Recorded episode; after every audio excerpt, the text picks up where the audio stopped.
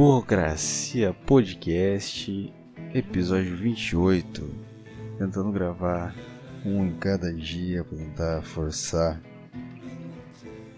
Me forçar a fazer isso aqui, né? Então, eu tava. Eu tava. Tava vendo aquelas escolas alternativas, sabe? Vendo uns vídeos aqui de escolas alternativas. E vendo os tipos de escola que tem, tipo de métodos, métodos de ensino, que como quais são tal. Eu tava vendo um negócio de unschooling, uma coisa assim, unschooling. É tipo a criança não vai pra escola, sabe? Ela aprende tudo na casa com os pais. É, também tem uns grupinhos na, no vídeo que eu tava vendo, tipo, na cidade lá, não que cidade que era. Acho que era na Itália, no lugar da Itália. Eles têm uns grupinhos, assim, a criança cada dia interage com uma turminha diferente, numa aula diferente. Sabe? Não pode ser normal. Tipo, não é normal, mas tem esse negócio, sabe? Aí eles falam assim. É... Ah, é. Acho que a diretora de uma escola assim tava falando. Não, então a gente trabalha com esse tipo de aluno porque esse tipo de aluno é, como que é? Ela falou? Porque esse tipo de aluno Ai, caramba.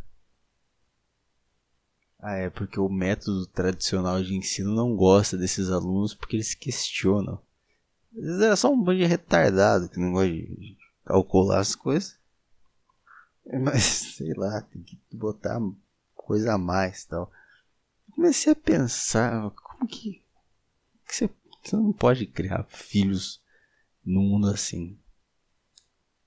Você não pode criar dessa forma, sabe? Num mundo que, que hora ou outra ele vai estar assistindo X-Men.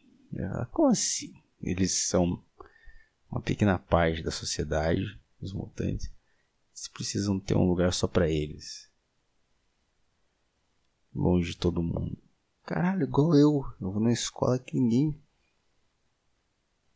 Que eu nem vou na escola, verdade. Tem uma, uma turminha alternativa muito louca aqui.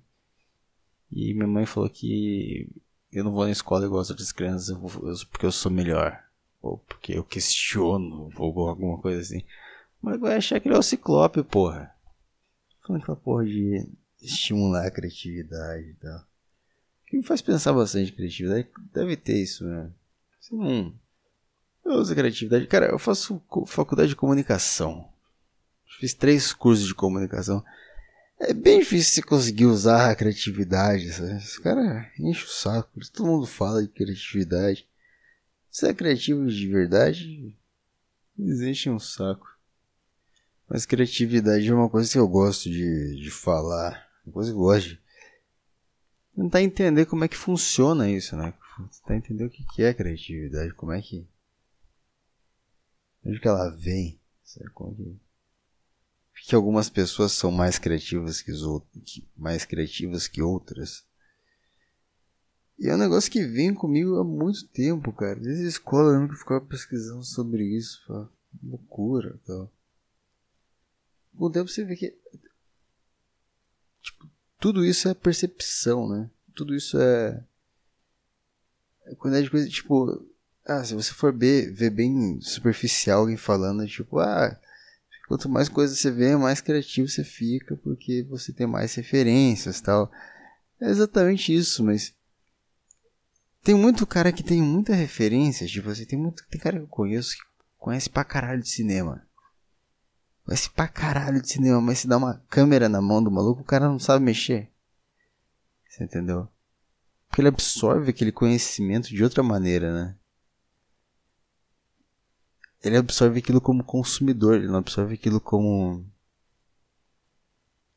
como alguém que está tentando achar alguma técnica dentro daquilo, tentar desenvolver alguma linguagem dentro daquilo, está querendo entender como que aquele diretor de cinema usou aquela técnica.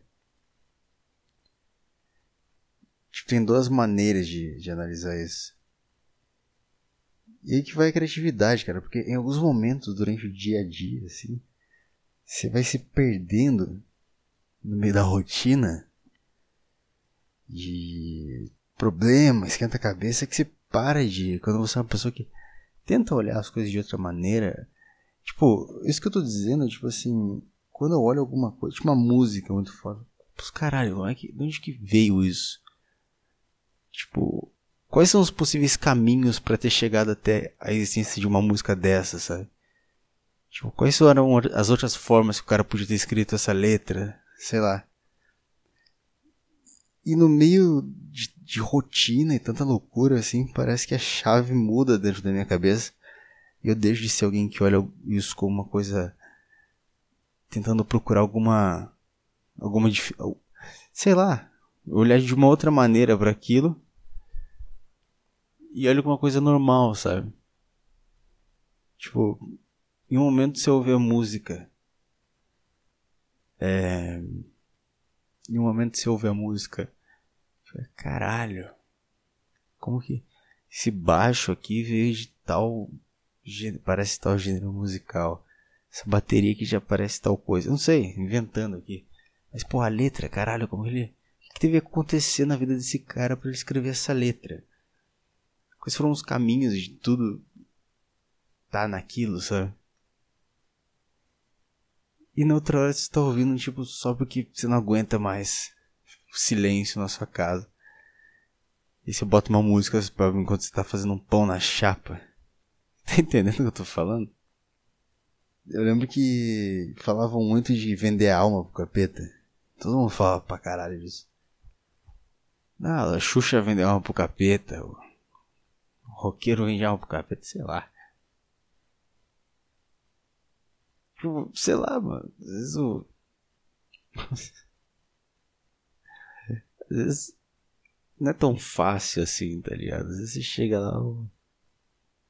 Às vezes o capeta ele te passa as referências que você tem que seguir, sabe? Às vezes, tipo, o capeta é tipo um produtor musical, tá ligado? Ah, a Xuxa vendeu um pro capeta. Ele, tipo, ele fala: Ó, oh, você ficar milionário você tem que fazer isso aqui, mexendo nessa música aqui. Essa letra aqui você corta esse refrão. Esse refrão tá muito ruim. Você tem que fazer outro refrão. E, e aí é isso, isso que é vender alma pro capeta. Ele te dá uma assessoria, sei lá.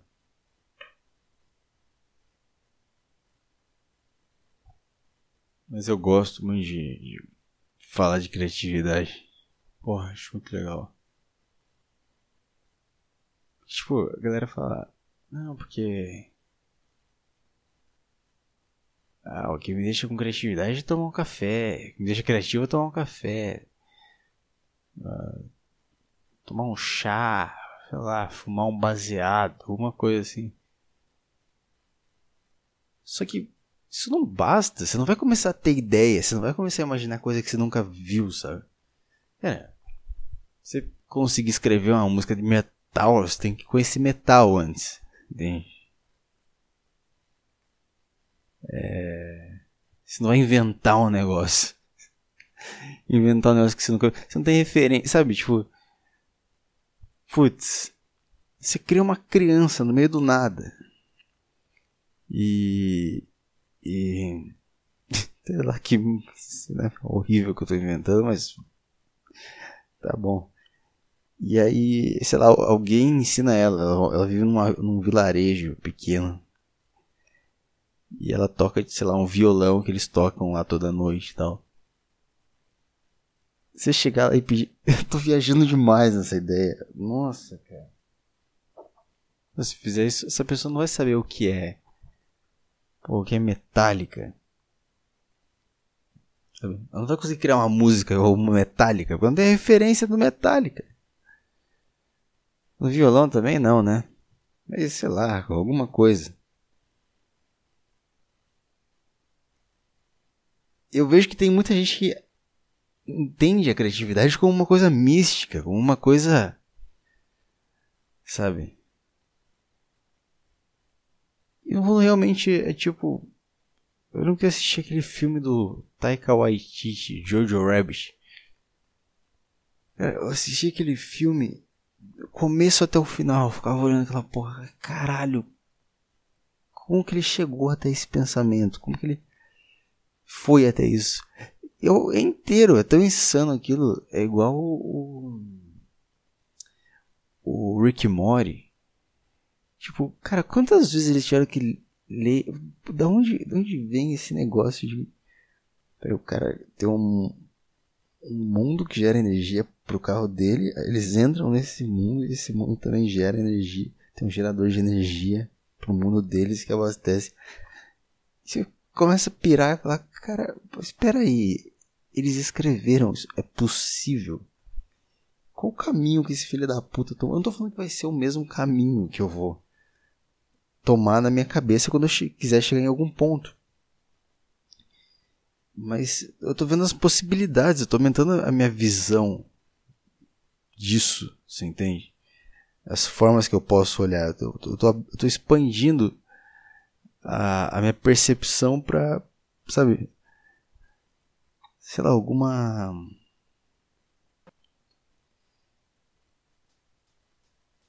Caralho, é tão complicado explicar isso aqui.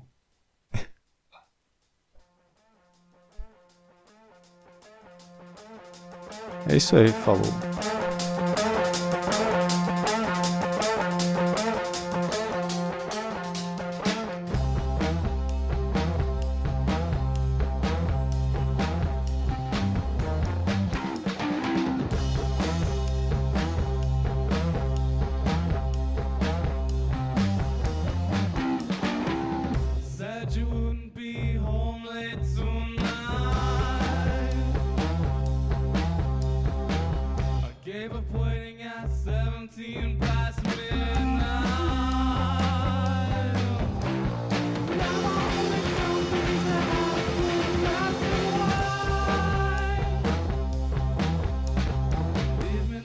Just but